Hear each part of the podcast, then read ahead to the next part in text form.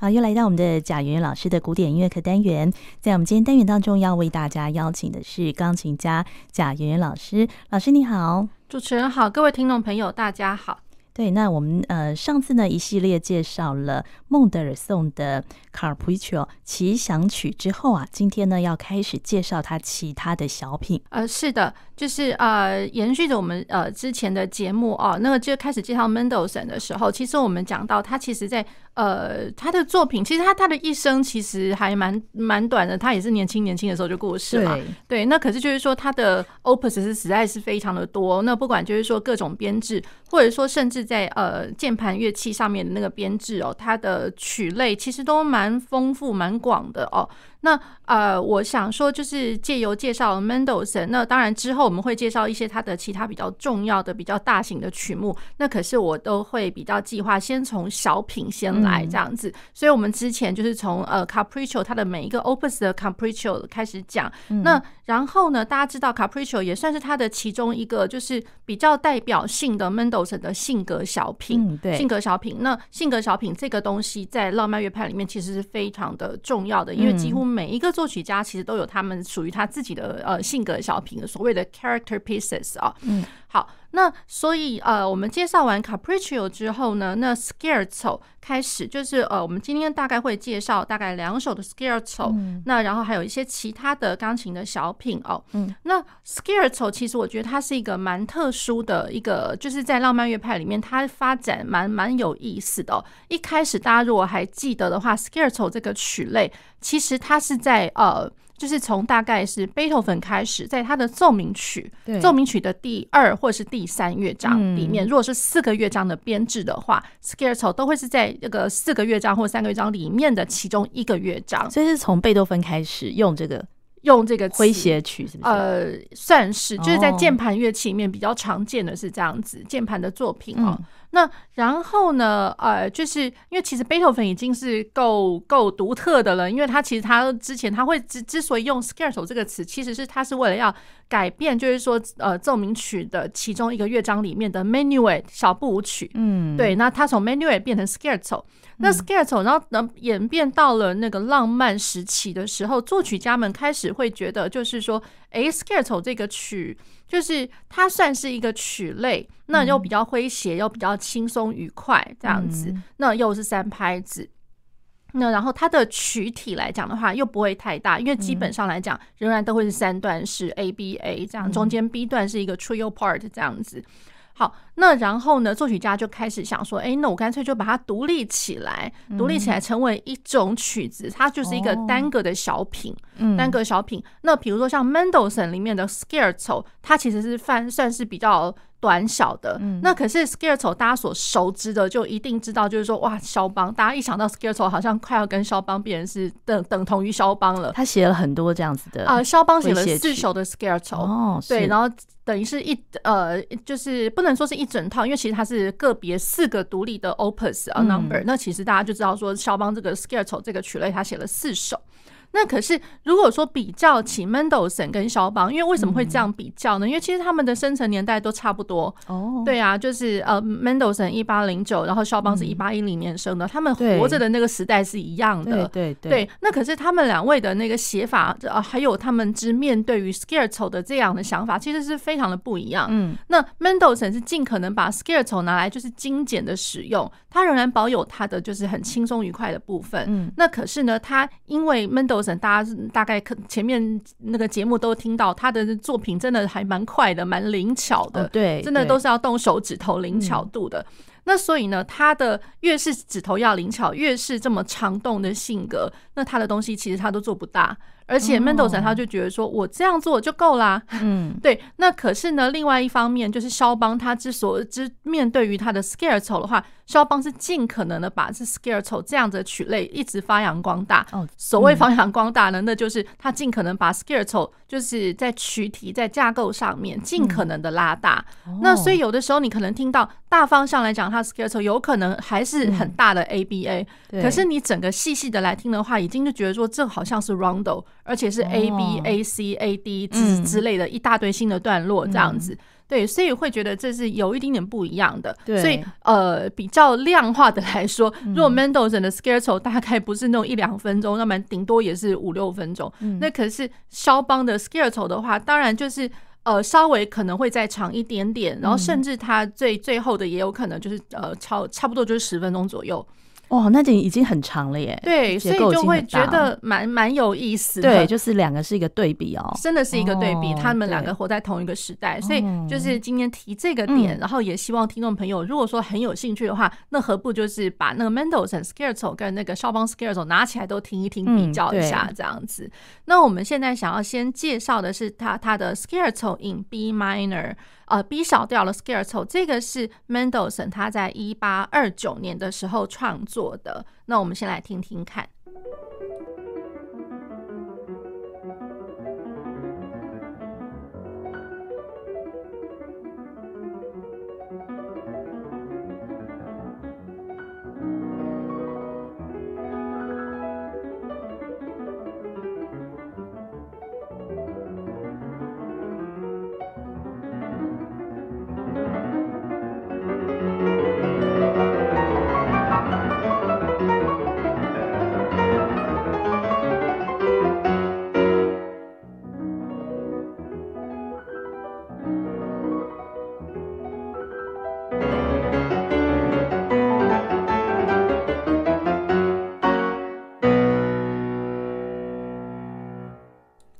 我们刚刚听到的就是孟德尔颂的 Scherzo 啊，B minor 这首曲子大概只有一分钟，刚好一分钟，刚好一分钟，对，非常的短。对，大家会不会觉得说超神奇的？我们所有听过那 Scherzo，没有听过才一分钟的。那可是大家一看到，就是说，如果他的呃去找到他的谱子啊，他其实一开始上面就是写的 Prestissimo，然后呢，很神奇的是，在这样一分钟里面，它其实它该要有的架构还是有。那然后呢，它该要有的一些就是呃精巧度，或者说，我觉得它的精巧是来自于就是说双手的那个协调，因为在很快速里面，然后大家听到了都几乎都是左右左右左右一直交错，哒哒哒哒哒哒哒，对，那所以真的是蛮了不起，而且在哒哒哒哒哒里面，它的音域甚至就是说，比如说我包括了大跳，我的手手部的大跳，那然后再再过来包括就是说我呃平呃重复的平行的八度之类的。八呃八度的一个挪移式的跳跃。这样子，那然后呢？我瞬间当中，我仍然有 pianissimo，然后也有 fortissimo，嗯，在一分钟里面什么都发生了。哦、所以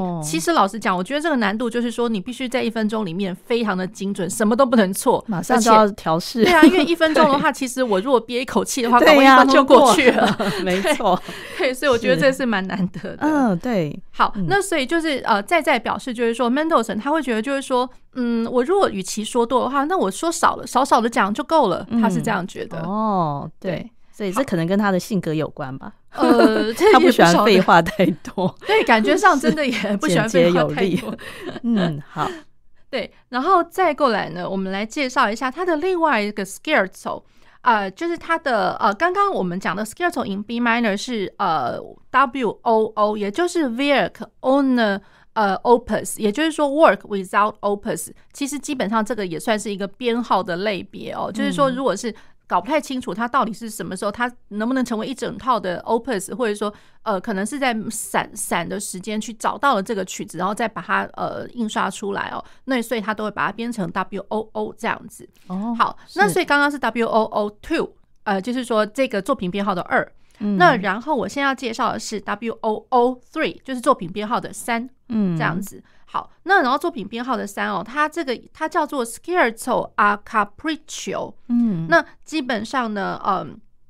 他是在一八三五年到三六年的时候创作的。那那大家一讲到那个 Scherzo，其实很容易就是说，可能刚刚那一首 B minor 能见度稍微少一丁点点。嗯，对。那然后大家想到 Scherzo 的话，第一个会想到 Scherzo a Capriccio 这一首。那然后再加上我们上一集的节目，其实有介绍，从他的 Capriccio 里面其实也有一个呃十六，然后他的那个里面有一个 Scherzo，然后那个 Scherzo 是一八三零年的时候创作。对，所以一想到 scarecrow 的话，比较经典会会是想到就是上一集的那一首，跟我今天呃接下来介绍的这一首，嗯，对。不过基本上呢，如果说论作品的那个编号来讲的话，刚刚的 B minor 呃作品那个 W O O two，嗯，那跟现在这个 W O O three，其实可以拿来一整套的一一起来讲这样子，嗯。那为什么这一首它是 scarecrow 跟 Capriccio 是两个合在一起吗？对，其实也不知道为什么。嗯，那也就是说，呃，Mendelssohn 他在他的那个作品的 title，他的标题上面就已经写了 Scherzo a Capriccio，就是两个就是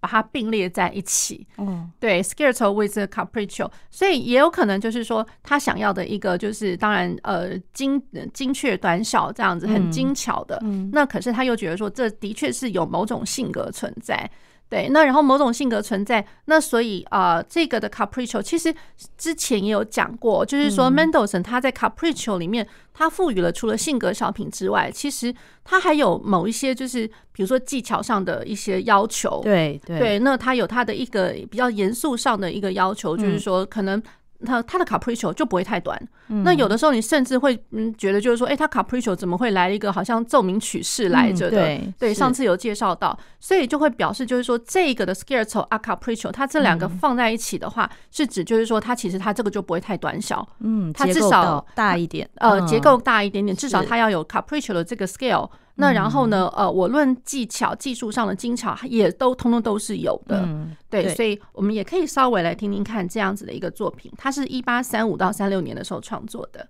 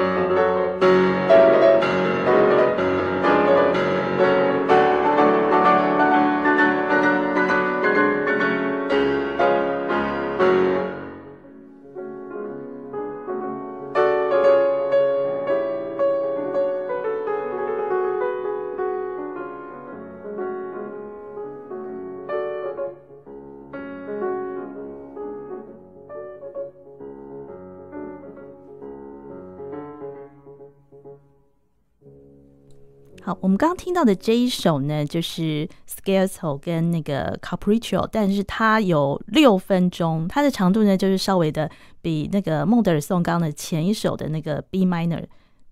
长很多了哈。呃，长不少。对对，那然后呢，大家想到就就如同我刚刚前面有讲到，就是说，诶，讲到这一首 W O O Three 的这一首哦，嗯、那其实也会想到，就是说它的前面有一个是一八三零年的那一首 Scherzo。那比较起这两个 Scherzo 的话呢，刚刚那一首我提到的那个前面一八三零年的那一首的话，嗯、它稍微就是嗯蹦蹦跳跳的那种感觉，从头到尾从从、嗯、头跳到尾啦。对，那这一首的话，其实我老实讲，其实也是、欸、有有那么一点点就是跳跃的那个性格，然后它六八拍，然后基本上因为我觉得它的跳跃是来自于就是说。哦、呃，你听到的是一个呃六八拍的，然后它是有附点节奏存在的，嗯、对，所以我觉得这是蛮不一样的。嗯、那然后它这样子的一个附点节奏，其实是从哪边来的？大家不知道有没有去联想到哦？那其实 Mendelssohn 他是从那个贝多芬，贝多芬他的第九号合唱，第九号的交响曲是。里面，它的那个中中间第二乐章，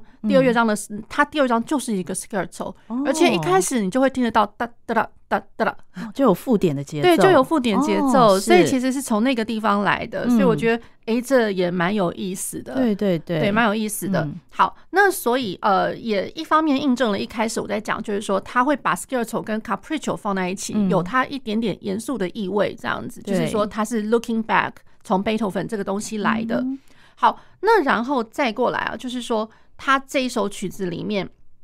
呃，其实就是大概 B 段哦，稍微比较歌唱一点啦。嗯、那 outer section 哦，其实都都会很明显的一个印象，哒哒哒哒哒哒哒哒哒哒哒，都是附点节奏，都附点节奏。哦、而且就是说，它的外围的这个架构来讲的话，都会比较铿锵一点点。而且你基本上都会看到，就是每一个大拍，如果说我一个小节是两大拍的话。每一个拍点是 forte，然后第二个大拍甚至给你 sforzando，forte 又 sforzando，所以就会觉得哇，这是蛮铿锵，而且他这样子的一个做法，我觉得。跟贝多芬的谱面，你如果一持续往下看的话，贝多芬三不五时也是 sforzando sforzando sforzando 一直写，那表示就是说，他其实要了一个是厚度，厚度跟他的那个支度是要一直呃丰厚增强的意思，是对，所以我觉得这个是蛮有意思。嗯，可是，在演奏的技巧来讲的话，我觉得这也蛮挑战的。对，因为我会觉得就是说，在呃，比如说呃，在练习或者教学上面哦，似乎。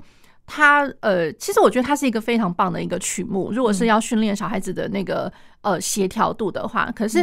就不知道为什么常常在考场或者是说比赛的场合，稍微少那么一丁点人来演奏这个曲目。可能一方面它还是有它的技术性存在，可难度太高吗？其实我觉得难度不会太高，所以我觉得真的要帮 Mendelssohn 证明一下。Oh. 对我，因为我会觉得就是说越来越后代哦，就是有一些人就会慢慢的把 Mendelssohn 的东西忘记了、忘掉、忘掉了，或者是 downgrade，把它那降级了。其实我觉得它还是有它的艺术性存在，这样子。是，那他的演奏上面哦，其实。呃，有一点，因为像我读到的东西，其实也蛮有意思的。嗯、那那位专家他就讲说，呃，你如果是。呃，手手部你在练这首曲子，手不够放松，嗯，你的手背不够放松，那你的手指头准备的不够好。第一个，你很容易怎样？很容易就会得了 tendonitis，就是我觉得以前在在美国也常常听到老师在讲 tendonitis，对，就是肌腱炎哦。也就是说，嗯，因为你看到他跳，然后你知道他跳来跳去，那然后你又想要把它弹好，你越想这样，然后你就越放松，你就忘了要放松，对，因为你想要越想，你就是为为了要求好嘛，嗯，那求好轻轻。切的话，那很多很多的弹琴的人，他可能下手背，嗯、尤其是下手臂。那下手背他不够放手，下手臂就是那个从手到手肘这一段，对对对，手腕到手肘。这一段，对这一段，然后很多人就会变得是 very stiff，就非常僵硬。那他觉得就僵硬，我才有办法去弹好那个很很 solid 的那种音色，因为当滴答哒滴答哒哒哒哒哒，因为你会一直听到这样子的一个节奏，那听也会知道，就是他的需求是一个比较结实的音音色，然后不能过长，就残响不要太多，可是很就是很亮丽。那有些人会认为说量力，所以会变成就是说我下手臂要来给它僵硬，要很用力这样子。对，那所以 其实不然呐，其实就是说我的指尖，尤其是我的手掌跟指尖一定要准备好，也就是说我的手型型，就是我们所谓手型在讲，是是在指就是说我手指头摆在对的和声上面。嗯，那我每一个手指头它都要很清楚我下一个和声要转到哪里去，所以我的手指头的预备是要很快的。那我手指头我预备我的挪动跟我的预备要快的话，我一定要松才有办法动啊。哦，那我如果紧了之后，我根本指指头都不知道怎么动了，那那那怎么办呢？所以那个手眼要很协调啊，非常非常协调，跟脑要连连接在一起。可是我会觉得，就是说在练习的时候，我常常强调一个，就是说。呃，你要懂得松。第一个，我还是要先从慢练开始哦，一定要慢练。可是，在慢的时候，就要知道那个松，还有我的手的那个手掌跟手指头仍然是要很坚固的摆着。可是，坚固并不表示就是它叫僵硬，其实并不然。对对对，可是一定要从慢慢，而且那个慢的功夫要非常多次。然后慢，比如说我这样来讲，如果说慢的五次，我搭配大概一次的快，可是。刚开始的慢，就是当我们还没有到很熟练的时候，嗯，千万不能先进展到快的这一，就不能太快，嗯，嗯。对。比如就是说我呃慢的五次，快的一次，然后我慢的话，假设啦，我只是 for example，如果说我的速度编号变变是，比如说是六十好了，嗯，那我的快也不过就差不多八十而已，嗯，千万不要就是说六十练练练，然后我突然变得就是二分之一的速度，一百二。那根本手还是会来不及，到到最后病人就是说我手都还不能习惯，所以慢慢你不知不觉当中，他又回到以前的坏习惯。对对，所以会觉得就是说在练习上面，千万切记一定是慢练跟松松的练，松松的练。那然后真正到有快要演出或者说哦我要求稳定度的时候，我才来开始，可能就是多练几次快的。可能是三次快的搭配，一次慢的，慢的仍然就是 不能放掉的意思。哇，所以这真的很重要哦，非常非常的重要。所以就是说，就是 in case 你很很怕会得到机器人的话，这这个方法一定要对。对，好，那然后再过来就是说，因为它有它的呃戏剧性的张力，它可能有的时候可能突然就是在一小点瞬间的那种小小的休止符，可是马上我下一个就不知道，可能是突然蹦出来的那种感觉。对，那也有可能就是说，我可能常常在呃，在在一个比较长的一段的一个呃弱奏里面，我要一直一直维持的，好像。那个维持感觉上不是很宁静的那种维持，而是说你不知道什么事情即将要发生的那种紧张度，暴风雨前的宁静。对对对，然后那种那种紧张度的话，可是记得就是我的身体跟我的手仍然是松松松松松，一定要松。所以这个放松很重要，非常非常对。所以我会觉得 Mendelssohn 要说他没价值吗？其实我觉得他是很好的一个放松的练习。嗯，对。那所以我会觉得就是也蛮蛮推荐给大家这一首曲目的。对，所以他的他的作品其实就是有很多好的作品被演出的很少。像我昨天在 YouTube 上就试着找他的这个音乐，就是有人弹，但是我发现最多的就是《午夜歌》，还有那个什么《仲夏夜之梦》。哦，对对，Midsummer。其他的那个什么 Capriccio，我只找到一首哎。呃，对，奇怪，真的。蛮有蛮蛮蛮蛮妙的，对，而且《仲夏夜之梦》就是其实都是在讲 scarecrow，因为随便你说 Mendelssohn 的 scarecrow 打下去的话，可能就是可能比例为数不少的是那《仲夏夜之梦》的里面的那 Scherzo，是啊，对，可是那那个并那个并不是说纯然都是那个钢琴的作品，因为那个是管弦乐的作品，对对对，所以会觉得这也蛮有意思的，对，所以我还真的是觉得就是说 Mendelssohn 他也有他呃可惜的地方，就是在他。人在世的时候，其实他的确是想就是颇负盛名，而且他真的就是有他的那个就少年天才这样子，大家会这样子称称谓他。对，那可是就有些人的那个少年天才，比如说像那呃 Mozart 的话，他会延续到后世，大家都仍然仍然仍然会觉得他是天才。对，那可是 Mendelssohn 就到他过世了之后，突然大家就是就觉得对他的那个崇拜就有点销声匿迹了，哦，非常的可惜这样子。好，那我们接下来再介绍的是。呃，接下来我们要介绍的是他的两首钢琴小品，是他的那个作品 W O O 编号的十九，然后这个是创作于呃一八三三年，然后他呃印刷的时候是一八六零年，也就是说他已经过世之后才才印刷的哦。不过这两首小品，我老实说，这也是在我至少啦，至少在我们台湾的这个演奏舞台，或者说任何可以听得到公开演出的场合哦，嗯、那我觉得也蛮少听到。哦、我觉得这太可惜了一点。之憾。对，那其实就是我会觉得这个曲目其实它短短的，嗯、我觉得还蛮适合可以当 encore piece 哦，非常的美丽。然后我会觉得大家可以先听听看。嗯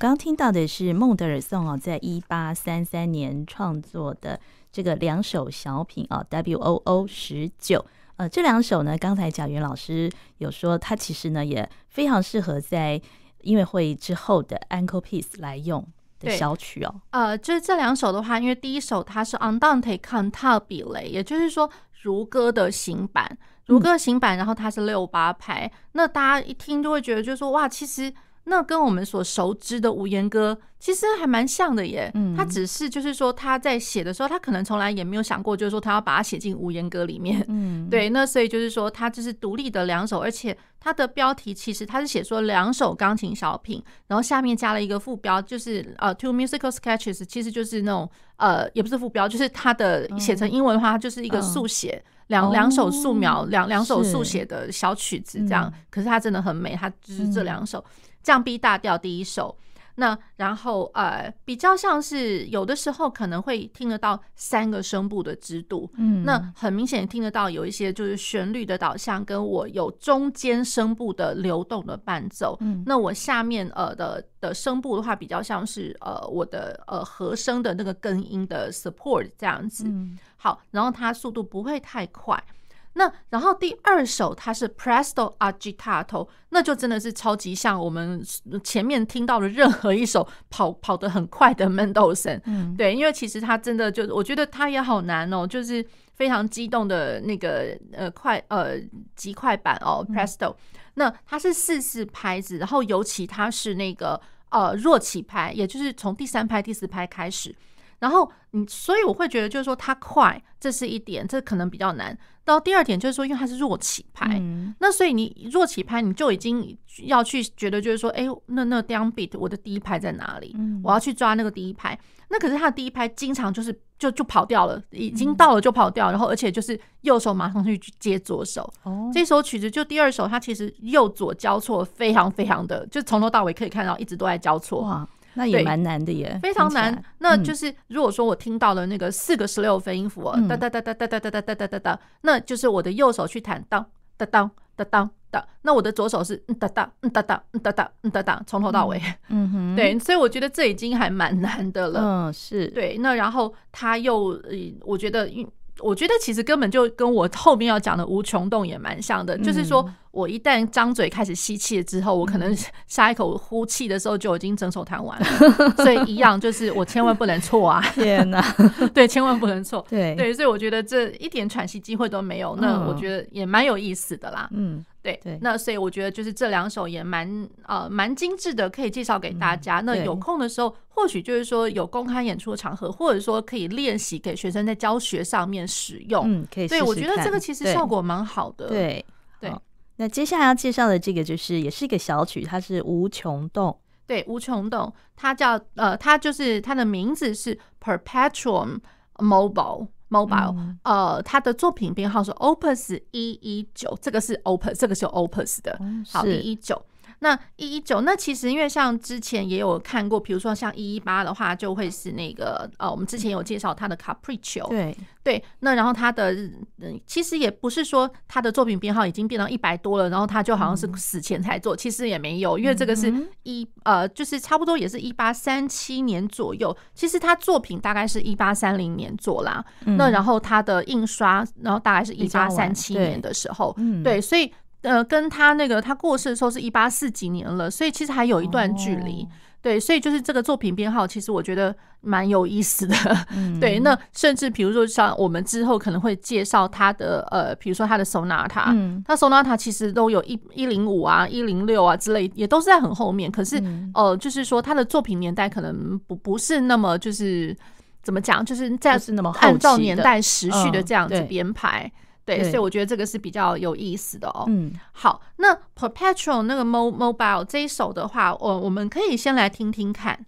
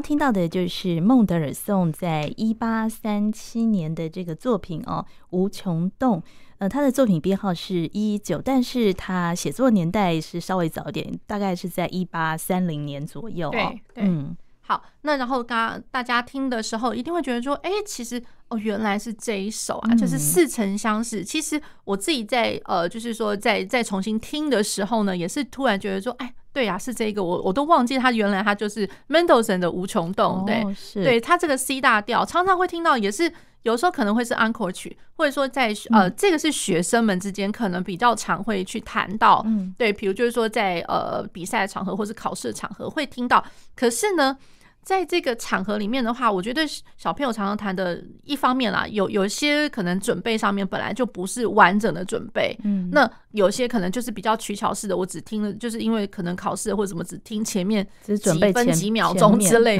就在那边精算，那所以后面都不知道他在干嘛。是对，其实这首曲子，我觉得它有一定的一个长度，而且从头到尾。它就是一直在这样子的，我们在讲说不知道在干嘛，其实它从头到尾就是在这样干嘛这样。对，其实一样，就是从呃一开始我这一口气吸进去之后呢。很难去找到我如何要去换气的地方，没有换气的地方，完全没有换气的地方。所以右手，而且我觉得他的无穷动还真的就是非常的无穷，因为对。右手从头到尾没有看到任何一个地方有休止符哦，然后从头到尾就是十六分音符，十六分音符，然后大家可以去找到那个谱面哦，就是说看它多少小节，那我十六分音符就是从第一小节一路 一路到最后。对，那然后我的左手稍微有那么一丁点好像可以休息的地方，它它的至少音符是指比比那个右手来的比较长一丁点这样子。可是我觉得它的这个难度是来自于什么？其实我觉得右手一直动，它不会是问题。对，我只要是对于这个音乐的线条，就当然就是我熟练度是一定要够。也然后我们在演出的时候，已经不能去想说天哪，我下一个音是什么？因为你的指头其实自然而然，他自己已经会帮帮自己已经会跑了，自己会跑了。对，假设那种跑跑动那种感觉，就好像是呃，如果假设我们今天停电了，我还要继续继续弹。就是我的时候自己会自自己会动，啊、对，厉害、哦，你根本那个速度是来不及让你的脑子去想说，天啊，下一个小节在干嘛？这样他在哪？反正手就是要就是要一直动了。哦，好好，对，那好，那这个是一点。那可是我觉得他的左手这才真的是一个，嗯、就是有些学生们或者说有些就是练琴的呃，就是音乐爱好者哦，嗯、就是说他可能就想啊，对他就是要快，所以我就很快。那然后快的话呢，从来不去想说我两只手有没有对在一起，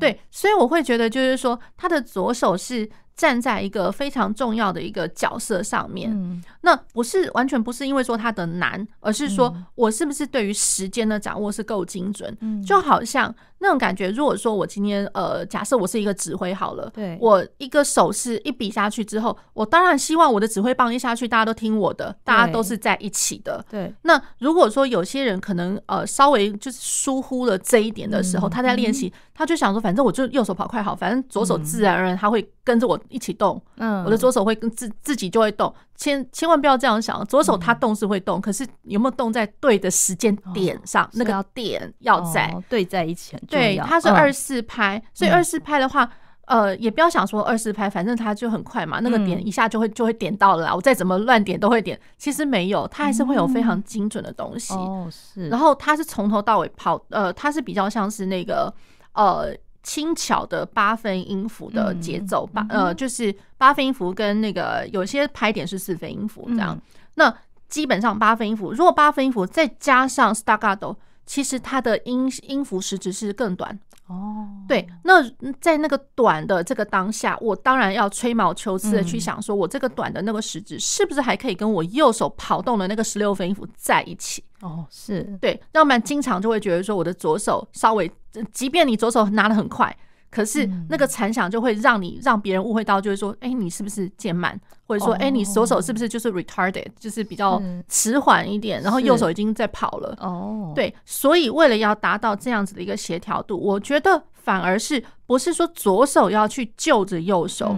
对，而是说我在练的时候，应该是我的右手是稍微要看一下我左手，第一个我右手能够负荷到多少速度，嗯，而不要去跟人家一昧的追快，嗯，那就是我的右手千万不要盲从啦，就是你能够负荷多少就那样就好了，对。对，也不要说就是我一定要就是多么的使力啊，像头卡塔那样练习，我觉得这反正它本来就不叫头卡塔，嗯，所以尽可能的放松，哦，对，那然后右手再去。呃，就着左手看看我是不是我左手如果当节拍器的话，我右手可以做到怎么样子，能够在这样子的一个时呃时间范围内去做到它的优雅。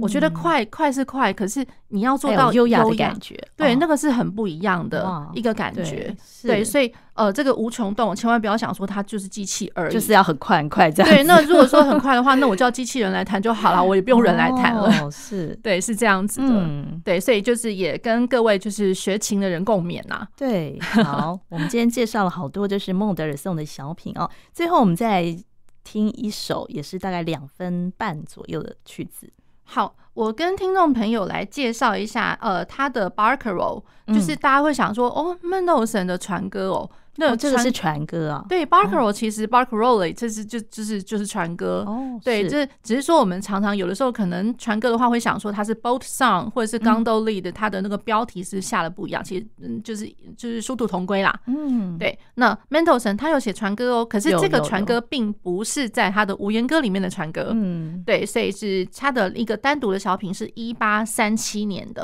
然后他的作品编号是 Opus 一一九，大家可以听听看。好，那我们今天为大家介绍的孟德尔颂的小品也介绍到这边，也非常谢谢贾元老师，谢谢主持人，谢谢各位听众朋友。